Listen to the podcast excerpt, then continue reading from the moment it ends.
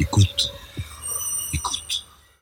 Bonjour, dernier podcast de la saison, le 40e, et je reçois Hubert Védrine, dont le dernier livre paru est celui-ci, Une vision du monde dans la collection bouquins. Bonjour Hubert. Bonjour. Alors, c'est euh, 16 mois bientôt presque que la guerre en Ukraine a éclaté. Il est à la fois trop tôt pour en tirer les leçons définitives, mais en même temps, on voit qu'il y a des évolutions géopolitiques qui seront durables et qui ne concernent pas uniquement la Russie et l'Ukraine, mais finalement qui ont des répercussions mondiales. Est-ce que, en quelques lignes, tu pourrais voir quelles sont les conclusions, fussent-elles provisoires, que tu tires de ce conflit? Alors, je commencerai par dire que ce serait une erreur de penser que le monde fonctionnait bien avant, disons, et que la guerre change tout. Parce que déjà avant, déjà avant, il y a le bras de fer États-Unis-Chine. La Chine veut devenir numéro un, les États-Unis veulent l'en empêcher. Bon. Déjà avant, il y a la, depuis des décennies la, la perte du monopole de la puissance et de l'influence par les Occidentaux. Ce qu'on a vu se concrétiser dans les débats aux Nations Unies, quand 40 pays représentant les deux tiers de l'humanité n'ont pas voulu trancher clairement. Déjà avant, il y a la gigantesque guerre dans tout l'Occident entre le wokisme et l'anti-wokisme. Et le livre de Philippe Roth Latache remonte à 20 ans déjà. Donc déjà, ça existe avant. Déjà, il y a avant la contestation sous mille formes de la démocratie représentative au nom d'une démocratie directe et qu'une démocratie participative compliquée à définir entre les deux. Ça existe avant, ça, en fait. Et déjà avant, on peut se dire, mais qu'est-ce que veulent les Européens en vrai? Est-ce qu'ils veulent vraiment devenir une puissance qui puisse défendre leurs intérêts ou pas Ça existe avant, ça. Bon, il n'empêche que quand même, l'attaque la, euh, horrible sur le plan humain pour les Ukrainiens, tragique pour la Russie et fondamentalement débile comme décision stratégique. L'attaque de Poutine change la donne, sauf qu'au jour où nous parlons tous les deux, on ne sait pas l'issue. Mmh. L'issue de la contre-offensive, des offensives. Euh, moi, comme beaucoup de gens, mais on n'est pas sûr, je pense qu'à la fin des fins, il y aura une sorte d'enlisement. Enlisement ne veut pas dire cesser le feu, encore moins négociation, encore moins solution. Mais il n'empêche qu'il y, a des, il y a déjà des répercussions énormes. Donc tu as raison de poser la question maintenant, même si ce n'est pas des conclusions euh, définitives, on verra plus tard. Alors d'abord, je crois qu'on sera d'accord là-dessus, l'attaque de Poutine a réveillé l'esprit de défense en Europe dans l'OTAN. Donc il a tout réotanisé, mmh. plus, plus, que jamais. Et même avant, même à la grande... Contrairement à son objectif. Contrairement, il y, y, a plein de domaines dans lesquels il, il, obtient, il obtient exactement l'inverse des objectifs, plus la démonstration euh, de l'inefficacité relative de l'armée russe. Enfin, là, il a tout faux. Hein. Mais donc, il a réveillé ça. Donc, on a une OTAN réveillée, alors qu'on ne sait plus très bien quel était son objectif. Et l'élargissement des pays qui étaient neutres, le réarmement, les décisions euh, allemandes, polonaises, etc. Ce qui fait que, quelle que soit l'issue, en fait, on a affaire à un paysage complètement différent. Complètement différent. Et je pense que toutes les bases euh, de la politique étrangère française, et on est très convergents sur, sur, ces sujets depuis très très très longtemps, sont remises en cause. Alors, ce qui n'est pas remis en cause, c'est que la France avait perçu depuis longtemps que le monopole occidental sur la puissance était terminé, mais, mais enfin, disons au moins au, au sommet, au oui. Mais c'est vrai, ce qui est remis en cause, c'est le, les traditions diplomatiques françaises depuis au moins le début de la cinquième, voire avant. Euh, pour certaines, c'est un dialogue nourri avec Moscou pour élargir les marges de manœuvre et travailler sur l'autonomie stratégique européenne, qui est désormais en état de mort cérébrale, alors que l'OTAN euh, s'est complètement réveillée. Alors il y a l'autonomie, mais avant, sur la question du monopole, oui, nous, euh, chacun dans son domaine, on le dit depuis longtemps. Mais tu te rappelles que euh, Maboubani, le géopoliticien singapourien, répond à ça depuis longtemps. Chers amis, vous n'allez pas assez loin. Oui. C'est pas la fin du monopole, c'est la fin de la parenthèse occidentale. Oui, oui. Ce que d'ailleurs disait Macmillan dès les années 50. La parenthèse qui a duré cinq siècles. Hmm. Bon, alors, euh, est-ce que l'Occident a bien ou mal agi bon, Ça, c'est un autre débat. Mais en tout cas, sur le monopole, quelques personnes le disent, mais il y a un très puissant courant en Occident, soit pour des raisons de leadership et de puissance aux États-Unis, ils veulent pas entendre parler de ça, soit en Europe par euh, idéalisme. Oui, d'accord, peut-être, mais nos valeurs universelles sont universelles, etc. Donc on est, euh, enfin, on est deux figures de l'école réaliste, on est minoritaire quand même. Hein. Ah oui, oui. Bon, clairement, clairement, Même si les Européens sont obligés d'atterrir mm. et d'arrêter, de, comme je le dis depuis longtemps, d'être des bisounours. Mm. Ils découvrent que le monde est Jurassic Park, qu'il faut s'adapter. Bon. Donc il y a un travail encore à faire, à mon avis, de pédagogie réaliste parce que sinon on ne peut pas défendre ni nos intérêts, ni nos idées, ni nos, valeurs. Bon, ça c'est pas euh, c'est pas fait, disons. Et la guerre en Ukraine est venue encore plus euh, diaboliser l'approche réaliste, puisque on oppose l'émotion à la raison et l'analyse rationnelle apparaît comme étant dénuée de sentiments, comme étant cynique. Et dans sur les plateaux télévisés, dans les débats, cette approche était encore plus euh, vouée aux gémonies. Oui, mais il y a un mensonge historique là-dessus, parce que ceux qui sont sur la ligne ultra, on va dire, il faut pas simplement empêcher Poutine de gagner en Ukraine, bon, on est d'accord, mais il faut en profiter pour briser les reins de la, de la Russie. Ce que d'ailleurs, le, on, a oublié, mais la France voulait faire avec la Grande-Bretagne au moment de l'indépendance américaine. Il y avait une thèse à Paris, c'est le monde de briser les reins de la Grande-Bretagne. Mm-hmm. Et il a fallu un grand réaliste de l'époque, hein, oublié, qui est Vergène, pour se poser un... Enfin, c'est une parenthèse, une parenthèse historique.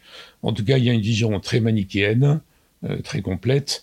Et là où il y a confusion dans les débats auxquels on a assisté, parfois participé avec précaution ces derniers mois, il y a une confusion entre le réalisme euh, des vétérans de la guerre froide aux États-Unis, qui dans les dix premières années après la fin de l'URSS, la période, dans la période russe, au début, pendant Yeltsin, Poutine 1 et 2, Medvedev, toute l'école Kissinger, mais même Brzezinski en fait, puis plein d'autres gens, Bersheimer, Matlock, etc., disaient on a tort d'être triomphaliste.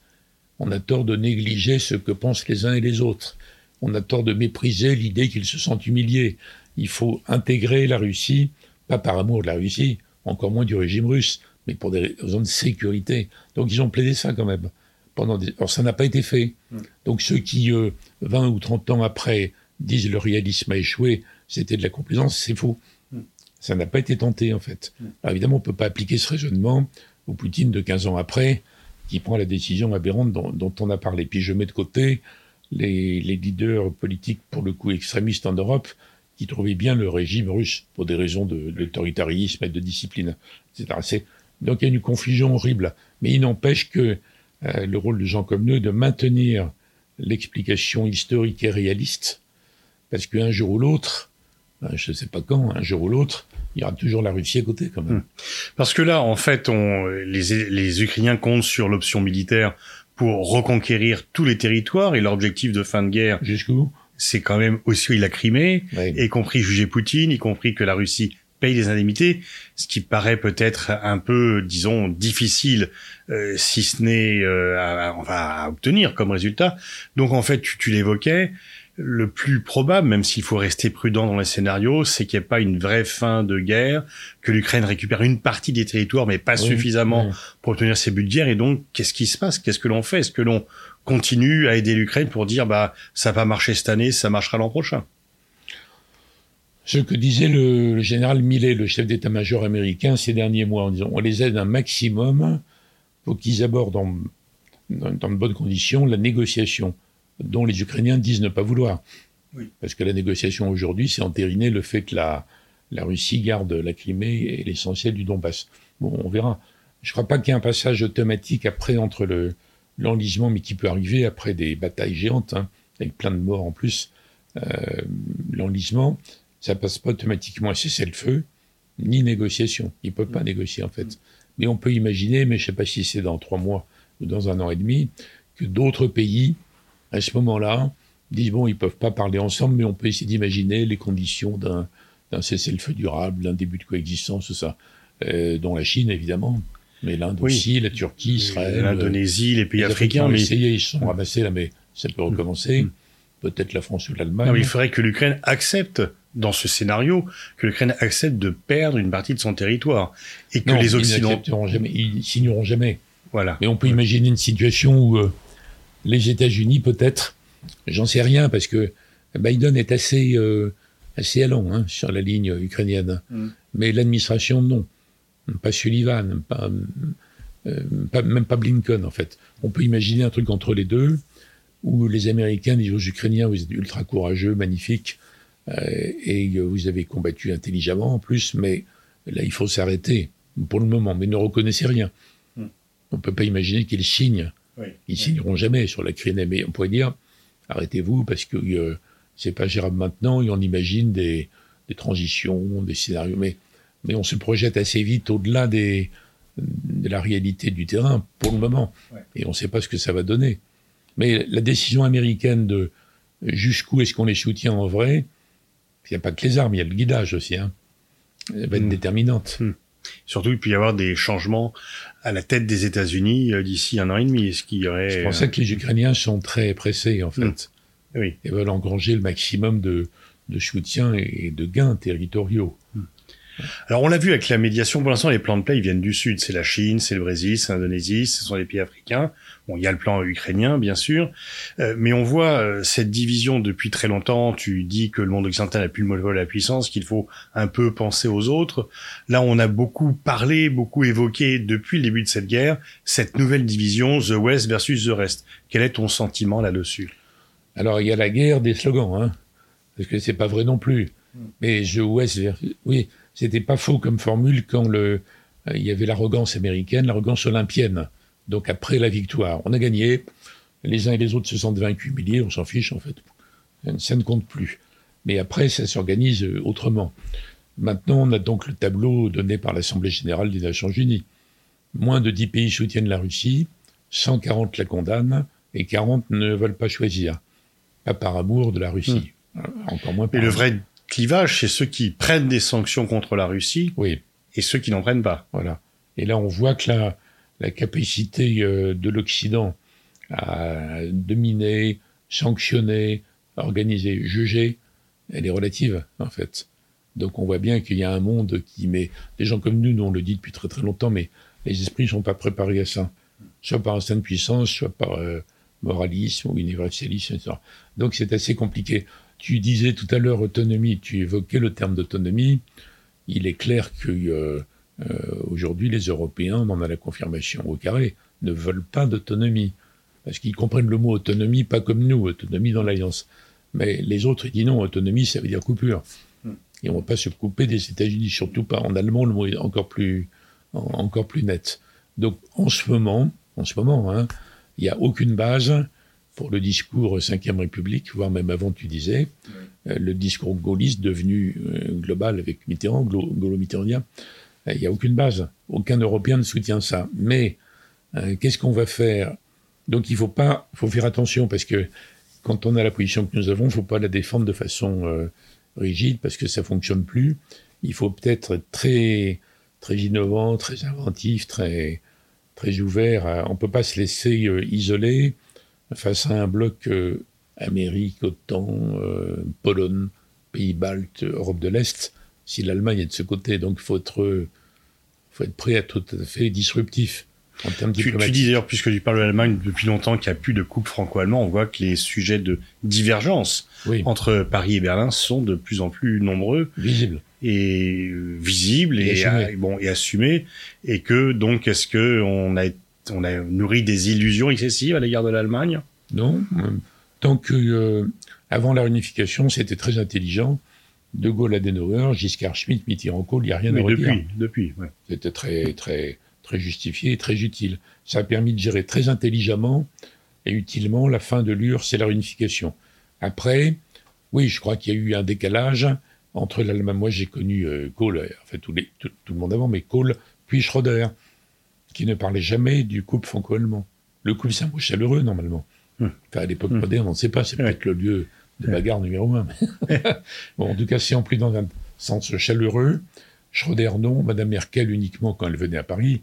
Et donc, les élites françaises, les- tous les pro-européens majoritaires, centre-gauche, centre-droit, qui ont répété comme dans un moulin à prière pendant 15 ans, il faut relancer le couple franco-allemand pour relancer l'intégration européenne qui irrite de plus en plus les, les Européens, c'était idiot, complètement décalé. En plus, ça coïncidait avec le décrochage français industriel Hmm. que Nicolas Dufour qui a mis en évidence ses- Hmm. dans ses livres remarquables. Donc là, on sait quand même, on a, on a rêvé éveillé, et il faut abandonner l'idée qu'au nom du couple, l'Allemagne va nous faire des cadeaux. Hum. Et on s'est gouré en pensant que euh, le fait d'être dans l'euro nous dispensait de tout effort. Effort de travail, de productivité, d'investissement, etc., etc. Donc il faut redresser ce pays si on veut que l'Allemagne nous prenne en compte. Mais là, on n'est pas là encore. On Mhm. voit bien que les Mhm. plans euh, de Scholz sur la, la, la défense sur l'Europe, la défense antiaérienne. Oui, se passe de la France. C'est que des plans allemands. Et, et d'une Europe à 36, 37, euh, on serait un peu noyé avec un vote à la majorité où l'Allemagne pourrait plus facilement obtenir une majorité. C'est là où euh, euh, tous les, les nos, nos, fondamentaux sont quand même. Il faut réfléchir parce que mmh. On va avoir une Europe élargie, forcément. Un OTAN élargi, renforcé, dynamisé, un mélange des deux. Donc on peut pas dire avec le couple franco-allemand, on va imposer des idées à la française. Mmh, mmh. Donc il faut être beaucoup plus euh, disponible. Il mmh. faut être prêt, dans certains cas, je le dis à regret, mais techniquement, à dire momentanément et apparemment le contraire de ce qu'on disait avant, si c'est le prix à payer pour des coalitions qui vont fonctionner. Et l'idée, c'est de recréer un, un, rapport de force dans le système européen, où naturellement, à la fin des fins, on se met d'accord avec les Allemands, mais pas sur la base d'un abandon euh, de nos positions parce qu'on aurait été chimérique. Mm. Donc sur une base reconstruite. Mm. Donc on entre dans une, euh, je ne vais pas dire guerre, mais vous voyez, tu vois. Un bras de fer au moins. Hmm. Avec beaucoup de mouvements. Hmm. Beaucoup de mouvements. Revenons aux États-Unis. Ça n'a rien à voir avec. Euh, il faut que les gens réfléchissent là-dessus. Hein. Hmm. Ça n'a rien à voir avec, y compris le Quai d'Orsay. Il faut que Ça n'a rien à voir avec les fondamentaux de... répétés depuis très très longtemps. Revenons aux États-Unis. Euh, tu disais qu'il y a un désir euh, d'OTAN, que l'autonomie est vue comme une opposition aux États-Unis euh, à tort, mais elle est vue comme cela par les pays européens. Est-ce que tu n'as pas le sentiment qu'il y a une sorte de double mouvement où les États-Unis, depuis le début de la guerre en Ukraine et un peu plus longtemps, parce que la guerre en Ukraine en fait accélère, amplifie des mouvements qui préexistaient. Euh, est-ce que tu n'as pas le sentiment que les États-Unis ont renforcé leur présence et leur influence en Europe, mais que dans le reste du monde, elle diminue. Et ça rejoint un peu ce débat The West versus the Rest. Il y a euh, une sorte d'influence euh, additionnelle américaine en Europe du fait de la guerre. On doit être protégé par les Américains. Et dans le reste du monde, euh, le Brésil les envoie balader, l'Arabie Saoudite en fait de même. Et ils, n'ont plus, euh, voilà, il y a beaucoup d'autonomie. C'est fini le pacte du Quincy, c'est fini la doctrine Monroe. Alors ça dépend où en fait. Parce qu'en Europe, oui, à cause de Poutine et à la demande des Européens, les Américains sont obligés de se réengager massivement. Et ça représente beaucoup d'avantages annexes pour eux, même s'ils n'ont pas organisé les choses comme ça, dont celui notamment le fait de vendre du GLN, enfin pardon, du gaz naturel liquéfié, hmm. qui vient des, schistes bitumineux, c'est le hmm. pire. En termes de protection de l'environnement. Hmm. C'est bien pire que le gaz russe. Enfin bon, c'est comme ça. Donc ils reviennent. Au Moyen-Orient, ça fait assez longtemps depuis Obama en fait depuis qu'Obama a laissé tomber Moubarak. Hein. Hum, hum. Donc les gens du Moyen-Orient, ils se disent, oh là là, on peut plus compter automatiquement sur euh, les Américains. Ça, plus la menace iranienne, ça va peut-être évoluer, ça donnait les bases de l'accord de base entre les, euh, Israël et les pays arabes, au début, entre les services euh, de sécurité, et maintenant plus largement, la fameuse alliance d'Abraham. Mais si la relation Arabie-Iran, avec l'encouragement de la Chine, et modéré, ça va affaiblir l'alliance d'Abraham. Sauf si les Saoudiens disent on rejoint le mouvement à condition qu'il y ait quand même un minimum de solutions pour les Palestiniens. Qui n'en pas le chemin. Euh, L'Arabie peut dire quelque chose, mais hmm. il faut quand même rappeler que les Arabes s'en fichaient. Hein. Hmm. Ils ont quand même été totalement absents dans l'affaire, dans cette affaire qui a été portée par la France seule pendant longtemps et maintenant par, euh, par plus personne, en réalité. Donc c'est vrai ce que tu dis sur les États-Unis au Moyen-Orient. C'est pas vrai en Asie. Hein. En Asie, il y a le pivot d'Obama, la guerre commerciale de Trump, la guerre technologique de, Biden. Et alors, je ne sais pas s'ils croient à un affrontement militaire sur Taïwan, c'est pas sûr, mais en tout cas, ils veulent contrer l'influence chinoise. Et d'ailleurs, on a le même phénomène qu'en Europe. Euh, les Philippines et d'autres pays demandent aux Américains d'être plus présents, de réinvestir, de re-signer mm. des accords. Donc, mm. euh, non, ils ne sont pas du tout en train de se dévasser désinvestir de la euh, de l'Asie et puis tu as la tu as l'alliance AUKUS, tu as le Quad, tu as plein de choses. Donc mmh. c'est pas général, mmh. mais l'idée que au global quand même, au global. Ben, Moyen-Orient, oui, Europe, non, Asie, non, mmh. et Afrique, ça dépend, c'est très disputé, euh, mais le reste du monde intègre l'idée que précisément, oui, même les États-Unis, même la fameuse hyperpuissance, n'est plus, euh, plus maîtresse de tout donc ça donne des, marges de manœuvre et ça donne plein de pays qui, euh, comme la Turquie, qui font du chou chougolisme. Mmh. Ça m'embête d'utiliser le terme, enfin, mmh. tu vois ce que je veux dire? Et Ils regardent leurs intérêts, ils jouent double, triple jeu partout, dans tous les sens. Il faut regarder l'Inde. Oui, en ce sens, les États-Unis ne sont plus les, les maîtres comme ils ont été de la moitié du monde en 45. Ils ont cru de du monde entier dans la décennie 90. Euh, mais ils restent numéro un quand même. Hein. Enfin, tu ne pourrais plus utiliser le terme d'hyperpuissance. Non, pas là, mais mm. ils restent numéro un quand même. Oui.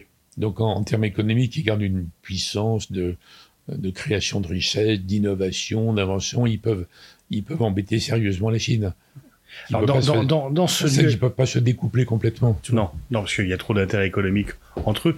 Dans, dans ce duel Chine-États-Unis, est-ce que la poursuite de la guerre, à terme, finalement, bon, a permis aux États-Unis de se renforcer en Europe, mais sur le plus long terme, est-ce que On ça les a obligés à réinvestir en Europe plutôt. Et, et ah, ils n'avaient pas le but de se renforcer. D'accord. Biden voulait laisser euh, Poutine in the box et être peinard pour mener sa politique chinoise. Mais en tous les cas, l'effet, c'est que... Ils sont, ouais. sont obligés de par rapport au reste du monde, est-ce que du coup la prolongation de la guerre ne va pas jouer en faveur de la Chine, qui peut aller en Afrique notamment, mais aussi dans d'autres continents, dire bah, écoutez, nous on est pour la paix, euh, on a proposé un plan qui est refusé, et c'est ce qu'ils font d'ailleurs. Ils disent c'est à cause des Américains si la guerre continue, parce qu'ils livrent des armes. S'ils arrêtaient de livrer les armes, euh, la guerre s'arrêterait. Donc est-ce que la poursuite de la guerre, si on double ce clivage Chine-États-Unis et the West versus the Rest, ne permet pas à la Chine de renforcer ses positions Alors globalement, elle va renforcer ses positions.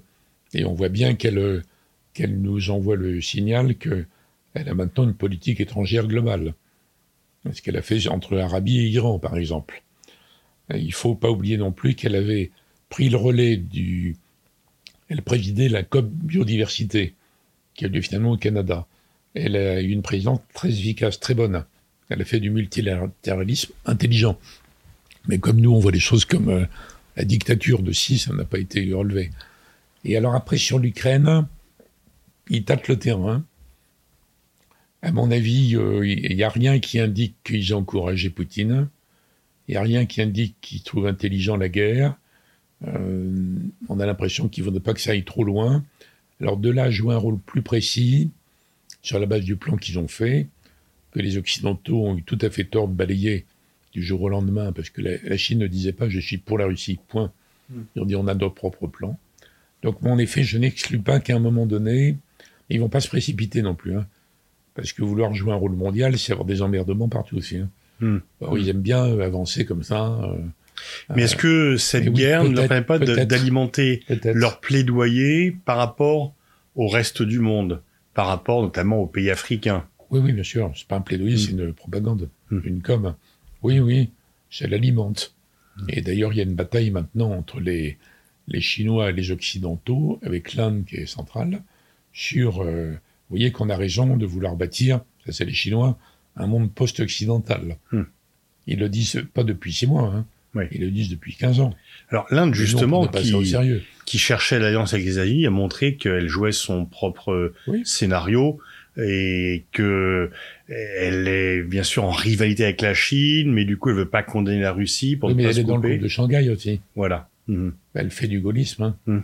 Enfin, du gaullisme encore une fois. Du nationalisme. Je m'excuse euh, par rapport à ceux qui ça peut heurter. C'est une sorte de national... intérêt nationaux, quoi. Voilà. Mhm. India first. China first. Est-ce que c'est pas ça la recomposition Tout le monde est comme ça, sauf l'Europe. Hein. Voilà. Est-ce que c'est pas ça la recomposition avec non pas des alliances fixes, sauf effectivement l'OTAN, mais des alliances mouvantes où euh, finalement, selon les sujets, on fait jouer les intérêts. Oui, d'ailleurs, il parle de multi-alignement. Donc ça veut dire on va. Mais Erdogan est comme ça, hein, mm. Erdogan. Alors, mais à quoi ça conduit? Ça conduit pas un système de nouvelles alliances fixes, en effet. Alors, il y a des fondamentaux. Euh, L'Inde ne veut pas être dans le camp occidental, ne veut pas dépendre uniquement de la Russie, est d'accord jusqu'à un certain point avec les Chinois pour parler d'un monde post-occidental, mais en ayant les meilleurs rapports possibles quand même avec l'Europe et les États-Unis, et après ça dépend des sujets. Donc c'est compliqué à analyser, parce que la plupart des, grilles de lecture sont quand même euh, partielles par rapport à ça. On sait que c'est un, un, grand moment pour les géopoliticiens et pour les gens dont l'esprit n'est pas aveuglé par des, visions binaires, manichéennes, hmm. simplistes, idéologiques, etc. Hmm. Tu alertes depuis longtemps sur le fait que les questions climatiques sont des questions stratégiques, géopolitiques. Est-ce que euh, il n'est pas frappant de voir comment on a pu se mobiliser pour trouver des moyens pour renforcer les politiques militaires et comment on a du mal à trouver les moyens pour lutter contre la dégradation climatique? Euh, Je compare pas les deux. Euh, D'ailleurs, avant d'avoir une répercussion géopolitique, fait longtemps que je dis, je l'ai écrit il y a maintenant plus de dix ans, hein, que le, le, risque écologique est le risque numéro un, avant tous les risques de sécurité. Il ne s'agit pas de la planète, il s'agit de la vie sur la planète. Hum. Donc si on en est à se dire, mais est-ce que la planète est habitable à trois, quatre générations de distance C'est monstrueux. C'est tellement monstrueux que la plupart des gens ne veulent pas y croire, s'accrochent au, mmh. au, déni, pensent à autre chose, quoi. Alors qu'ils quotidienne, donc ça a des répercussions sur tout, l'économie, les investissements, etc., etc. Mais la différence de n'est pas dans le financement. La différence, elle est dans les innovations. Parce que les gens, les, les populations, qui râlent tout le temps, qui contestent la démocratie classique, mais ils sont pris à bouger s'ils ont une solution de remplacement. Si on les punit et si on les fiscalise encore plus mm. et qu'il n'y a pas de solution, évidemment, ils s'en foudrage, ils deviennent gilets jaunes au carrément. Mais c'est une question donc d'invention. Donc là où il manque de l'argent, c'est pas pour l'accompagnement social. Ça, c'est ce que disent les, les partis de gauche en Europe qui sont euh, complètement tourneboulés par toutes sortes de phénomènes, y compris la question migratoire, mais aussi écologie. Donc ils essaient de ramener ça sur le terrain qu'ils connaissent. Donc l'aide sociale. Bon. Mais c'est un problème d'invention. Il s'agit de, non pas de dépasser le capitalisme ou le communisme, mais de dépasser le productivisme. Donc il faut réinventer quelque chose qui est différent de ce qui a fait la révolution industrielle depuis la Grande-Bretagne au XVIIIe. Donc c'est un problème d'ingénieurs, de chercheurs, de techniciens, de financiers, oui, de financiers. Et, et, là, il est clair que ça va pas assez vite. Hmm. Mais quand on voit des recherches sur un avion vert, tant mieux. Euh, L'automobile électrique, euh, oui, euh, si, si ça ne consiste pas à donner la, les clés aux Chinois. Hmm. Et en plus, on ne sait pas comment fabriquer l'électricité. Donc moi, je pense qu'il y a une course de vitesse maintenant entre la, la dégradation des conditions de vie sur la planète, et ça s'aggrave en permanence, avec des phénomènes de panique euh, qui peuvent conduire à des demandes de dictature, d'ailleurs, je hmm. pense. Dictature écologique rationalisée. Et puis d'autre part, donc la transformation de tout, l'écologisation de tout. Alors la géopolitique peut pas être à l'abri de ça bien sûr. Donc elle est touchée de plein fouet, avec des pays qui vont plus ou moins vite, euh, et qui vont prendre le leadership écologique et technologique, puis des pays qui vont essayer de, euh, de retarder tant que possible. Et les États-Unis sont à moitié un État voyou là-dessus. À mmh. moitié. Mmh. Parce mmh. que le plan de Biden est bien. Le fameux plan qui perturbe les Européens parce que ils n'ont pas pensé à faire la même chose avant. Mais la moitié de l'Amérique continue à rejeter ça. C'est une bagarre qui va être absolument géante. Moi, je pense qu'au sein de l'Occident, c'est le wokisme qui va devenir la bagarre numéro un dans l'Occident, mais au niveau mondial, c'est plutôt la bagarre, euh, disons, écologico-technologico-géopolitique. Merci Hubert, je renvoie à la lecture de ton livre Une vision du monde aux éditions de bouquins. C'est donc le dernier podcast de cette saison. Rendez-vous euh, début septembre pour la septième saison de Comprendre le monde.